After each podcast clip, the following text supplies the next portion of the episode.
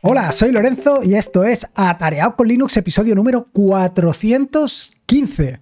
Y volvemos al cole. Bueno, exactamente no volvemos al cole. O a lo mejor sí, no sé. Pero lo que sí que seguro es que empezamos nueva temporada. Empezamos eh, una nueva fase en la que hemos dejado atrás esas vacaciones de verano tan esperadas. Espero que tú también las hayas podido disfrutar.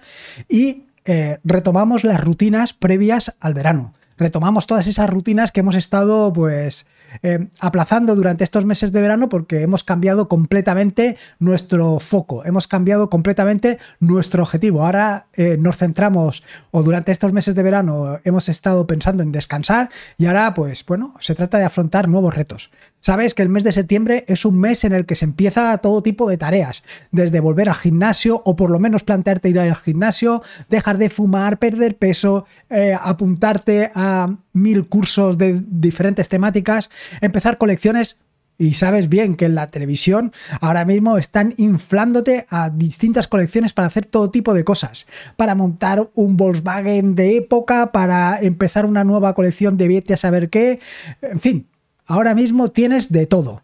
Pero probablemente te habrá sucedido igual que a mí, que durante estos meses de verano, bueno, durante este descanso, que puede haber sido dos semanas, una semana o tres semanas o lo que tú hayas querido disfrutar, pues has estado dándole un poco a la cabeza. Aprovechando que no estabas centrado en tu quehacer diario, has podido dejarla em, vagar en el ancho y largo espacio que hay dentro de tu mente. Y has podido dejarla que vaya pensando, y en ese pensamiento, pues a lo mejor se le han ocurrido diferentes cosas, como por ejemplo... Eh, plantearte retomar el, reto Python o empezar con alguno de los retos que te voy a plantear a lo largo de este año o incluso alguno de los cursos, tutoriales, etcétera, etcétera. Pero no solamente eso, también a lo mejor te has planteado, igual que hice yo, eh, un nuevo blog. Un nuevo blog, pero para alguna temática concreta, como luego te contaré para que veas que a mí también se me ocurren este tipo de cosas. Bueno, la cuestión es que Seguro que te has planteado pues nuevas iniciativas, incluso retomar las anteriores. Y para esto, pues eh, puedes como de costumbre, o bien tirar de recursos de terceros, de servicios de terceros, pues, eh, o bien tirar de eh, los típicos proyectos tipo Asana, Trello, etcétera, etcétera, o bien levantártelos tú solos. Porque esto también está muy interesante. Quiero decir que al final no solamente se trata de plantearte diferentes retos, sino que a lo mejor eh, trabajar en construirlos es algo que también es muy interesante, como te decía. Bueno, sea como fuere, eh, a mí me ha sucedido igual exactamente que a ti, me he planteado distintas cosas y en ese planteamiento de esas distintas cosas he pensado, ostras, pues aquí es el momento de algunos de los servicios que he comentado durante el año pasado y algunos de los servicios que he estado investigando durante estos días, pues levantarlos y ponerlos a funcionar. Y ponerlos a funcionar para sacarles el máximo partido posible, para aprovecharlos al máximo, para poder disfrutar de ellos al máximo. Así que, como te digo en el título del podcast, te planteo cinco contenedores, cinco contenedores súper interesantes. Bueno, cinco imágenes que cuando las despliegues serán contenedores, bla, bla, bla, bla, bla, bla. Pero bueno, resumiendo, cinco contenedores súper interesantes para... Eh, por un lado, ayudarte a materializar esos proyectos que has ido pensando a lo largo de este verano. Y luego, por otro lado, algunos de los contenedores de los que te voy a hablar es simplemente para llevar a cabo eh, ese proyecto. Eh, alguno de estos contenedores te contaré exactamente para lo que lo voy a utilizar yo y otros, pues bueno, simplemente eh, serán un poco de, idea. Así que nada, no quiero enrollarme más con esto y vamos directos al turrón. Te voy a contar estos cinco contenedores y el primero de todos, eh, bueno, antes de que se me olvide, decirte que estos cinco contenedores ya tienes las imágenes, bueno, ya tienes... Mm, como te digo yo, ya tienes toda la documentación correspondiente en el proyecto de Self-Hosted. En, en, GitHub barra tareao, barra self-hosted. Allí tienes los cinco eh, los cinco Docker Compose correspondientes a estas imágenes, tanto implementadas utilizando el proxy inverso Traffic como utilizando el proxy inverso KDE. Tienes ahí las cinco, con sus correspondientes instrucciones de, para levantarlo, ponerlo en marcha, etcétera, etcétera. Es decir, que te lo he puesto lo más fácil posible para que te cueste lo mínimo y que empieces tú a tener todo esto en marcha y funcionando. Y como te decía, que ya me he enrollado, vamos al turrón. Y el primero de todos es Focal Board. Focal Board, eh, ya lo comenté recientemente en un vídeo en YouTube, estuve hablando de él comenté cómo había que levantarlo, cómo había que ponerlo en marcha, cómo podías utilizarlo, etcétera, etcétera. Pero aquí te voy a dar unas ideas un poco más eh, livianas, dado que estamos hablando eh, en un podcast y aquí ya las cosas se hacen un poco más difícil que en un vídeo. Vocalboard es una herramienta, es un servicio que lo que te permite es em, levantar un Kanban, una tablero Kanban. Si no sabes lo que es un tablero Kanban, eh, te lo voy a visualizar enseguida. Un tablero Kanban no es más ni menos, bueno, tiene muchas más cosas, pero para que te hagas una idea, se trata de simplemente tres columnas. Una columna de lo que tienes que hacer, una columna de lo que estás haciendo y una columna de lo que has hecho. La típica, el típico tablero donde ves pegatinas que vas pasando de un sitio a otro. Es decir, de lo que tienes que hacer, ahí tienes todas tus pegatinas y conforme empiezas a hacer una de las tareas, simplemente coges una de las pegatinas y la pasas al haciendo. Y cuando hayas terminado la tarea, la pasas al hecho. Bueno, pues este Kanban o este servicio que se llama Focal Board, este servicio está implementado por los mismos desarrolladores de em, Mattermost. Mattermost es un otro servicio que ya te hablaré más adelante porque es un servicio súper interesante y que lo voy, bueno, de hecho lo tengo desplegado y lo estoy utilizando ya, pero lo voy a utilizar de forma más masiva para ir reemplazando poco a poco a Telegram. Pues Mattermost es, digamos, una herramienta similar, muy similar, prácticamente igual a Slack. Digamos que son dos herramientas eh, prácticamente equivalentes y puedes reemplazar eh, el uso de una manera muy sencilla de Slack por Mattermost. Pues los mismos desarrolladores han implementado eh, esta herramienta Focalboard. Focalboard que además se puede implementar dentro de Mattermost. Mattermost es una herramienta de mensajería que está muy pensada y muy trabajada para los administradores de sistemas, porque te da muchas herramientas que te permite trabajar con él. Sea como fuere, ahí teniendo esto, la idea de mm, Focalboard es simplemente tener un tablero, un tablero realmente sencillo donde puedas trabajar tú con las personas que quieras para llevar a cabo todos tus proyectos, para poner en marcha todos esos proyectos y simplemente hacerles un seguimiento. Muchas veces eh, el problema que tenemos es que ponemos una meta o nos planteamos un objetivo, como puede ser, eh, digamos, ir al gimnasio, y eso es un objetivo, pues, como te diría yo, eh, pues nada, eso es un canto al aire, porque probablemente sí, irás al gimnasio el primer día, pero luego ya nada. Como bien sabes, los objetivos de lo que te tienes que, que, plantear son objetivos concretos, tienen que ser medibles, etcétera, etcétera. En fin, lo típico que se dice. Pero para esto, una herramienta tan gráfica como puede ser Focal Board te va a venir fantástico, porque te va a permitir Primero, pongamos que lo que te vas a plantear es empezar tu propio podcast o empezar tu propio blog.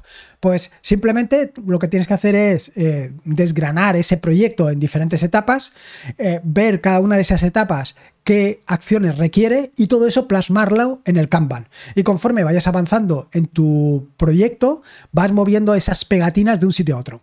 Como te digo, yo eh, en algún episodio del podcast ya he hablado de otras herramientas, como pueden ser Canboard o no sé, he hablado de distintas herramientas y todas ellas muy interesantes. Sin embargo, eh, esta, la que te traigo hoy, Focalboard, es una herramienta que me resulta súper interesante porque es muy sencilla. Es muy sencilla y sí, como contrapartida lo que tiene es que no está tan sobrecargada de herramientas, no está tan sobrecargada de utilidades como puede ser Canboard. Pero para iniciarte en un proyecto, para poner en marcha esas rutinas o esas ideas que te has planteado durante el mes de verano, esta herramienta te va a venir fantástico. Es súper sencilla de instalar y funciona a las mil maravillas. Así que ya tienes la primera de todas. La primera de todas que además va a servir de, como digamos, de pilar, de sustento para poner en marcha el resto de las herramientas que te voy a contar a continuación. La segunda de las herramientas, de esta ya te he hablado y además te he hablado en numerosas ocasiones, es File Browser. File Browser no es más que un gestor de archivos, un gestor de archivos en la nube. ¿Qué es lo que te permite este gestor de archivos? Pues simplemente, pues por ejemplo, tener allí almacenados tus libros y poderlos compartir con otras personas. Libros, imágenes, eh, documentos, archivos Markdown, todo eso lo puedes tener allí.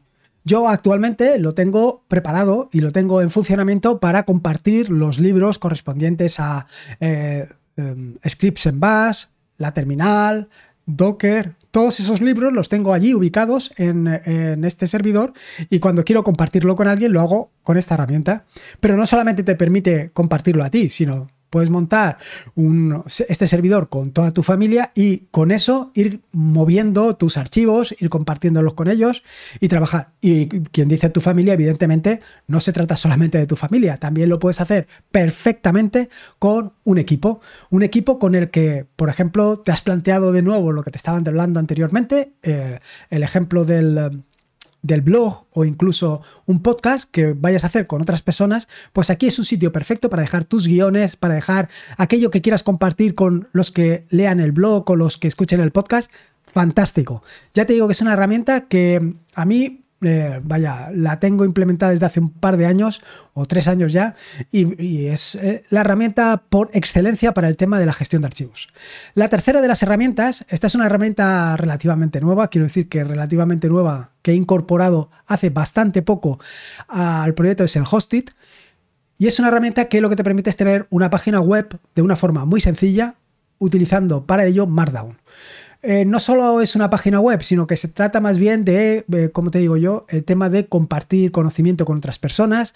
Ya algunas de, como te digo, algunas de estas eh, páginas tú las puedes compartir con el público o no. Simplemente las puedes compartir con, con las personas que tú quieras.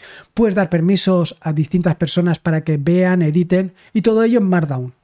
Eh, tiene una, o sea, tienes eh, la típica edición en Markdown, que tienes la parte de la izquierda eh, donde estás editando y la parte de la derecha donde ves en tiempo real el resultado. Esto inicialmente me lo he planteado así, ya veremos si luego se termina de materializar, porque durante este verano con mi pareja hemos estado dándole vueltas al asunto de empezar a hacer mm, durante este mes de octubre, noviembre en adelante, pues rutas, ir a andar pues en los distintos entornos que hay en la comunidad valenciana, que hay una cantidad de entornos brutales para hacer senderismo. Pues la idea es, y lo que nos hemos planteado es, vamos, para hacerlo bien, vamos a hacer un pequeño blog, aunque sea un blog para nosotros dos, aunque la idea que tengo yo, creo que no se lo he dicho, es compartirlo con el resto, con el resto del mundo. Eh, se trata de hacer un pequeño blog en donde cada uno de los dos eh, va poniendo rutas y Luego, esas rutas es cuestión de materializarlas, cuestión de que pues ya las tienes hechas, hemos hecho cada uno unas cuantas y entonces eh, es hacerlo.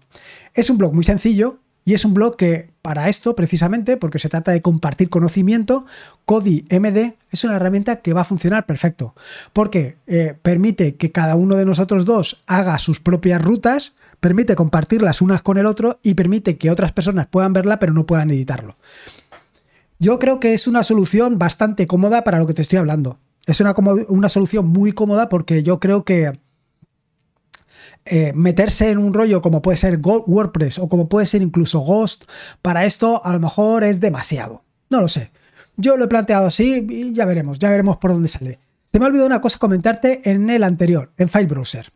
Durante este verano eh, aprovechando, bueno, durante este verano, durante estas semanas de vacaciones, aprovechando pues eso, que vas visitando diferentes lugares, que vas a otros restaurantes o bares, lo que me he encontrado sorprendentemente, algo que ya comenté hace bastantes episodios del podcast es que la mayoría de los restaurantes siguen teniendo su carta alojada en servicios de terceros. Y además de forma tremendamente compleja, mediante eh, archivos PDF que están alojados en, eh, eh, ¿cómo te digo?, en Google o en Drive, como lo quieras llamar, o están alojados en otro sitio, tanto utilizando File Browser para que los tengas tú hospedados, como incluso utilizando Kodi para crear tú, de una manera muy sencilla, el menú del día, te ahorras todo esto. No termino de verlo. De verdad que no llego a comprender por qué nos complicamos tanto la vida y por qué hacemos las cosas eh, de esta forma compleja. Probablemente por falta de conocimiento, y no me refiero por falta de que seas un inconsciente, sino por falta de que no conoces estas herramientas. Bueno, pues están ahí. Están ahí y realmente si ves... Eh, la documentación que he generado para esto son súper, súper sencillas y las vas a poder levantar de una manera súper cómoda y práctica. Decirte que MD todavía no he hecho el vídeo eh, para colgarlo en YouTube. Eh, o por lo menos todavía no lo he hecho en el momento que estoy grabando este episodio del podcast. Supongo que en las próximas semanas estará disponible en el canal de YouTube para que veas realmente que es súper sencillo de instalar y que funciona a las mil maravillas. Así que nada, no tienes excusa, ya sea que quieras hacer un blog con tu pareja, ya sea que quieras tener ahí el menú de tu eh, sitio, de tu restaurante, en fin, que tanto FileBrowser como CodeMD son dos herramientas que te pueden ayudar perfectamente en todo esto. La tercera, la cuarta de las herramientas, la cuarta de las herramientas es una herramienta imprescindible. Es una herramienta imprescindible hoy en día en el que manejamos decenas de contraseñas. Bueno, decenas o centenares, eso ya depende de cada uno, depende de los servicios que tengas. Está muy bien eso de tener una contraseña eh, para cada sitio, de tener una contraseña para cada sitio de 14 o 16 caracteres, que los caracteres sean mayúsculas y minúsculas, que tengan eh, dígitos, que sean alfanuméricos, que tengan caracteres extraños, en fin, todo eso está muy bien. Pero, muchacho, ¿y quién se aprende todo eso de memoria? Lo cierto es que es un poco complicado aprenderse de memoria. Así que mi recomendación, como de costumbre, es que tengas un gestor de contraseñas. Y esto te lo digo porque eh, creo que fue ayer o hoy, he pagado la eh, suscripción anual de Bitwarden para mi gestor de contraseñas, que es mi gestor por defecto. Soy consciente, y esto te lo voy a contar ahora, que toda la gestión de contraseñas la puedes hacer tú mismo utilizando exactamente el contenedor que te voy a contar ahora. Pero yo prefiero hacerlo así, porque al final creo recordar que eran 10 euros al año o una cosa así, eh, para que Bitwarden se encargue de gestionar mis contraseñas. ¿Y por qué hacerlo así? Pues porque están haciendo un trabajo fantástico, están haciendo un, trabajo espectacular que nos ayuda a todos a tener nuestras contraseñas a buen recaudo y poderlas gestionar de una manera completamente eficiente con todas las eh, condicionantes que te he marcado anteriormente. Que si mayúsculas, que minúsculas, que 16 caracteres, que 14 caracteres, en fin. Todo eso lo puedes hacer de una manera facilísima con Bitwarden. Sin embargo, si ya tienes tu servidor, si ya tienes tu propio servidor, si ya tienes un servidor donde has implementado las herramientas que te acabo de contar, tanto Focalboard como FileBrowser, como MD, si tienes todo esto, te estarás planteando, pues hombre, pues lo más lógico es también levantarme mi gestor de contraseñas. Bueno, pues para eso precisamente tienes. Vault Warden es un servidor implementado en Rust, amado Rust, que te va a permitir precisamente eh, tener exactamente el mismo servicio que te ofrece Bitwarden, pero eh, auto hospedado, auto alojado. Self-hosted eh, para ti, para ti y para todos los que tú quieras, porque puedes levantarlo y que por ejemplo, toda tu familia o todos tus amigos o quien a ti te dé la gana pueda tener allí sus contraseñas. Lo cierto es que eh, esta mañana o ayer, no recuerdo exactamente cuál, lo levanté en mi hosting, lo estuve probando, me descargué todo lo que tengo en Bitwarden y lo subí al hosting, vi que todo funcionaba perfectamente, que se integra perfectamente con Firefox, que es el navegador que utilizo, que, en fin, que es una auténtica maravilla. Con lo cual, eh, esta es la herramienta perfecta. Déjate de apuntar tus contraseñas en un papelito, déjate de eh, tener la misma contraseña para todos los servicios, déjate de etcétera, etcétera, etcétera, y utiliza un servicio como puede ser Bitwarden o Vaultwarden, tú verás, para tener todo esto funcionando. Este servicio en concreto, tampoco tengo el vídeo todavía subido al canal de YouTube, pero no te preocupes que en pocos días va a estar y vas a ver lo tremendamente sencillo que es ponerlo en marcha y vas a poder disfrutar porque es una herramienta que con mucho, con mucho, para mí es el mejor de los servicios que puedes tener de gestión de contraseñas. Ojo, para mí, que luego vienen las suspicacias. Y luego por último, y para completar el círculo, para cerrar exactamente los cinco contenedores que te quiero recomendar, viene Jellyfin. Claro, que ahora me estarás diciendo, hombre, Jellyfin. Sí, Jellyfin. Jellyfin es un servidor multimedia. Y es que, a ver, nos hemos planteado eh, gestionar nuestros proyectos, nuestros proyectos personales, poner en marcha nuestras rutinas, poner en marcha todo lo que teníamos planteado en nuestra cabeza. Luego hemos levantado un servidor para compartir nuestros archivos, vamos a hacer un blog con nuestra pareja, vamos a iniciar eh, y vamos a quitar toda la gestión que estamos haciendo de una manera relativamente extraña de las contraseñas. Pues ha llegado el momento de descansar, ha llegado el momento de pues relajarnos un ratito. ¿Y cómo relajarnos? Bueno, pues una herramienta fantástica para relajarte es Jellyfin. Jellyfin es un servidor multimedia con el que puedes servir tanto audio como vídeo. Eh, puedes tener ahí tu música, tus películas, puedes tener ahí todo lo que tú quieras, tus series, y lo puedes tener todo perfectamente archivado y organizado y consumirlo desde donde quieras. Hoy en día lo cierto es que tenemos un pequeño problema. Y es que eh, actualmente plataformas que sirvan contenido en streaming hay una barbaridad. Que si Netflix, que si Amazon Prime, que si eh, Disney Plus, que si no sé qué, en fin, que tienes muchas. Y el problema de tener todas esas es que, por un lado, todo eso que tienes, bueno, y me he dejado las partes de música, por supuesto, que si Spotify, etcétera, etcétera. El problema de todo esto es que, primero, por un lado, todo lo que hay ahí no es tuyo, simplemente lo estás consumiendo en alquiler. Y luego, por otro lado, el problema siguiente es que si tienes que contratar o si tienes que tener eh, todos estos servicios, al final estás pagando una barbaridad de dinero.